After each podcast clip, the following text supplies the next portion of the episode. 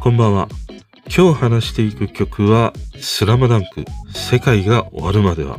です。 WANDS ではなくてね、今日はあえての SLAM DUNKのと言いたい。この曲はなぜこれほどまでにね、 SLAM DUNKのエンディング曲として秀逸だったのか。そして毎回ね、俺がこの曲に泣かされてしまう理由を話してみたいと思います。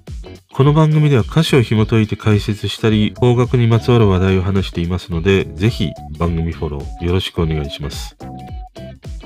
もうね、来月ですよ。ザ・ファースト・スラムダンクの劇場公開。かなりね、炎上しているんだけども、それに関してはね、最後の方で俺の思いをね、話してみたいと思います。このね、アニメスラムダンクに起用された曲というのはもう名曲ばかり。大黒摩季、あなただけ見つめてる。ザード、マイフレンド、マニッシュ、きらめく時に囚われて眩しいくらいにとかね、いろいろあるんだけど、やっぱりね、世界が終わるまでは、だと思うんだよね。ということでね、この曲に隠されたスラムダンクとのつながりをね、紐解いていきたいと思います。12月3日から公開されるザ・ファースト・スラムダンク。主題歌をザ・バースで、エンディングを10フィートが歌うということで、ゴリッとしたようなね、ロックを届けてくれるんじゃないかなと、楽しみにね、してたりしますね。また劇中歌では10フィートのタクマ、そして竹部聡がね、担当するということもあって、かなりね、試合とかのああいう激しいシーンにあっても、美しいメロディーをね、はめてきたりしてまた流されるんじゃないかなと想像したりしてしまいますね。そしてね、もう一つすごい期待しているのが、初めてね、スラムダンク用に書き下ろされるであろう楽曲が主題歌、そしてエンディングに使われるということなんだよね。今までのテレビアニメのスラムダンクでは全てがこうタイアップによってもたらされ、言ってしまうとスラムダンクとはもう全く関係のないね、世界観の曲が当てがわれてきました。その意味では今回の映画で初めてね、スラムダンクの世界観を歌でもね、表現するものになるんじゃないかなっていうふうに思うと、どんなシーンをね、描くのかなとかね、期待せずにはいられなかったりしますね。しかしね、この当時のテレビアニメのタイアップぶりっていうのは、すごかった。というか、ひどかった。とにかくタイアップを取らなければヒット曲が生まれないというね、時代でもあって、スラムダンクだけではなくてドラゴンボール GT とか、とにかくこのビーイング系がね、席巻していた時代でもありました。俺はね、この当時のアニメのタイアップで印象に残っているものでね、思い出すのが、ドラゴンボール GT の工藤静香、ブルーベルベット、あと、ルローニケンシン、言えてないな、ルローニケンシン、ジリマリね、ソワカスですね。もう全く関係ないからね。むしろこの真反対持ってくるというさ、この大胆な戦略が、まあ見事と言っちゃ見事なのかもしれないんだけれどもね。ただこのスラムダンクもこう負けず劣らず、全くバスケットボールとは関係ない曲をね、起用してたりしましたね。この大黒摩季、あなただけ見つめてる。これなんかで言うとさ、歌詞がね、あなたがそう喜ぶから化粧をまずやめたわ。どこにいても捕まるようにポケベル持ったわ。一切関係ありません。とかね、ザード、マイフレンド、真実の愛ならきっといろんなことを乗り越えられたのに、星のパレードが涙がこぼれないように大きく息を吸った。一人でいる時の寂しさより二人でいる時の孤独の方が悲しい。実にね、美しい歌詞だよ。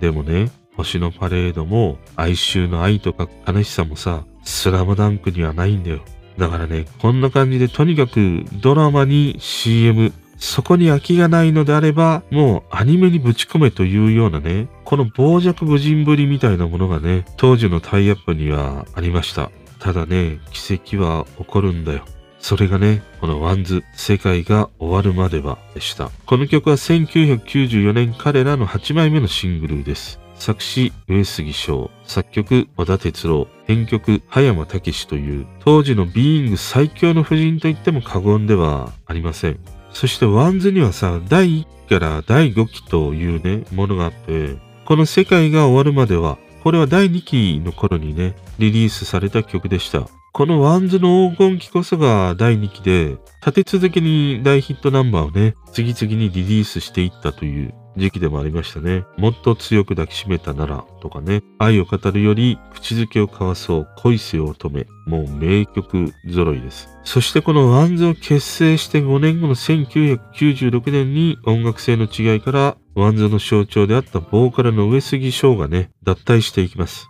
現在は第5期の WANDS としてボーカル上原大史がね、務め活動中だったりしますね。あの、 WANDS という名前がね、あの、ビーイングが商標登録していたということから、この WANDS という名前がずっと残り続けているという、日本のバンドにおいてはこうしてボーカルが変わったりメンバーが変わって、それでも名前が残り続けているっていうのはかなり珍しいんじゃないかなと思うんだけど、それにはね、そういうそのビーイングが商標を持っているからというね、ことが理由にあったりするんだよね。それにしても1992年の中山美穂のさ、バックで世界中の誰よりきっとあれを歌っていた上杉がここまでの爆発力を持ってバンズを牽引していくとはね、当時は正直想像もつきませんでした。あまりになんか中山美穂とのバーター感に溢れていたというのかな。そういう感じもあってね。あまりにもなんか唐突だったんだよね。中山美穂の世界観にもないような、こういうね、カレーを持ってくるというのがね。まあ斬新でもあり、インパクトとしてはすごいね、残って、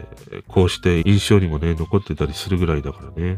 でもね、やっぱり俺の中では、 WANDS といえば上杉昇で、なぜこの終末感あふれるラブソングである世界が終わるまでは、これほどまでにね、バスケットボールアニメである SLAM DUNK にシンクロしたのか。これはね、なんと言ってもサビのフレーズにあるんだよね。世界が終わるまでは離れることもない。とかね、戻らない時だけがなぜ輝いては。とか、この Tragedy Night とかね、このヘビロテされる一番の歌詞にあるこのサビのフレーズというものにね、尽きるんだよね。もともとこの曲というのはさ、これまでバンズのスタイルに合ったようなラブソングに終止符を打とうと、そんな意気込みでね、上杉翔は歌詞を書き下ろしたんだよね。この世界の終わりと恋愛の終わりを重ねるというね、究極のラブソングの終焉を歌っているわけで、お好きなのに告白できないんだよとか、彼女がいいから突然いなくなってしまったんだよとかね。そういう日常にあるような別れを描いた曲ではなくてさ、もっとね、壮大に地球規模で愛を語っている曲なんだよ。そんな曲をさ、スラムダンクのエンディングに持ってきたということが奇跡であり、こう、ビーイングのね、長戸大工、彼のね、手腕でもあったんじゃないかなと思うんだよね。いずれにしてもね、恐ろしいほどの融合を見せるんだよ。そしてね、このサビのフレーズというものが、もうすべてと言っていい。湘北のすべてのメンバー、湘北以外の登場人物に当てはまるほどにね、本当にぴったりとね、合うんだよ。例えばね、世界が終わるまでは離れることもない。これはさ、世界が終わるまでもう絶対に諦めないというさ、花道のね、最後までボールを追いかける三能戦の姿と重なるし、戻らない時だけがなぜ輝いては、これはもう言わずもがなでしょう。安西先生、バスケが。したいっすっていうね、三井と重なるし、あとこのトラジリーナイトね、これを聞いていた当時って、正直何を言ってんのかなと思ったの。なんかトラディショナルナイトかなと思って、その、なんか伝統とかそんな感じなのかなと思ったんだけど、このトラジリーナイトっていうのは、悲劇の夜というね、意味なんだよね。この悲劇の夜ということで重なるシーンっていうのはいろいろあるんだけど、俺の中ではね、あの神奈川の絶対王者海南との試合だね。花道のパスミスで負けてしまう。そして唯一ね、花道が号泣するシーン。あれと重なるんだよ。ゴリがね、花道の頭をわしづかみにしてさ、泣くなっていうね、あのシーンとかさ、あとね、両南線の三井のさ、なぜ俺はあんな無駄な時間をっていうね、食いるシーンとかさ、もう、このね、挫折を味わうシーンと、このトラジディーナイト悲劇の夜というフレーズがさ、やっぱり重なっていくんだよね。だからある意味このさ、世界が終わるまではっていう曲って、もうスラムダンク用に書き下ろされた一曲なんだなっていう風に思えてくるんだよね。そしてこれこそが俺がね、涙してしまう理由でもあって、やっぱり一つ一つのこのサビのフレーズによってさ、スラムダンクの名シーンの数々がさ、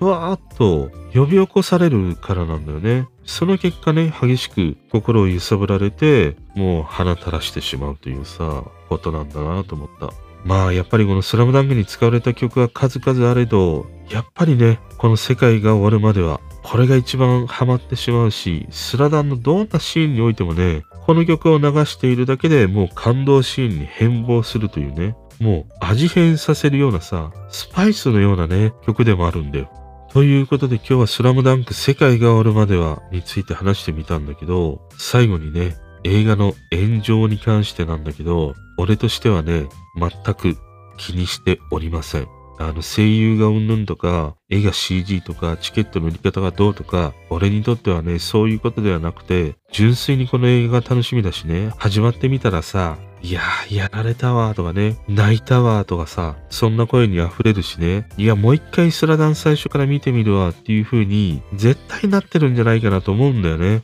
ただね、それ以上に俺が見たいのは、漫画なんだよ。映画でもアニメでもなくて、井上武彦の描く漫画なの。あの体育館でね、ドリブルの音が聞こえてくるような絵であり、スリーポイントシュートのさ、パサッっていう音とかね、三能線の一切音がなくて、こう、鼓動しか聞こえてこないようなさ、あの絵、そこからの左手は添えるだけ、からの逆転で2ページぶち抜き、花道取る川のあの感動のタッチシーン、あれが見たいんだよ。アニメでね、春子ちゃん、春子ちゃん言うてるね、余計なああいう演出ではなくて、漫画やコミックでこのザ・ファーストスラムダンクを読みたいの。だからもともとコミック派だからアニメはね、ほとんど見てないんだよね。声の印象もないし、絵もそんなに印象に残ってなくてね。そういう意味では今回のザ・ファーストスラムダンクで井上武彦も言っているように知らない人には初めての、知っている人には知っているけど初めて見るスラムダンクというようにさ、俺にとってはね、知ってるけど初めて見るに近い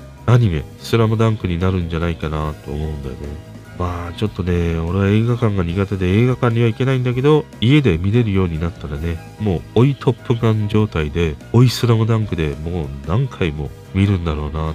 と思います。皆さんは今回のザ・ファーストスラムダンク、どんなシーンをね、期待していますか？この方角のではお便りや感想をお待ちしております。概要欄のリンクからお願いします。またインスタや LINE のオプチャも解説しているので、フォローや参加いただけると嬉しいです。そしてね、この歌詞がいいんだよというようなね、おすすめの曲があったら、Twitter やインスタの DM からいただけると嬉しいです。今日もお付き合いいただき、ありがとうございました。それでは。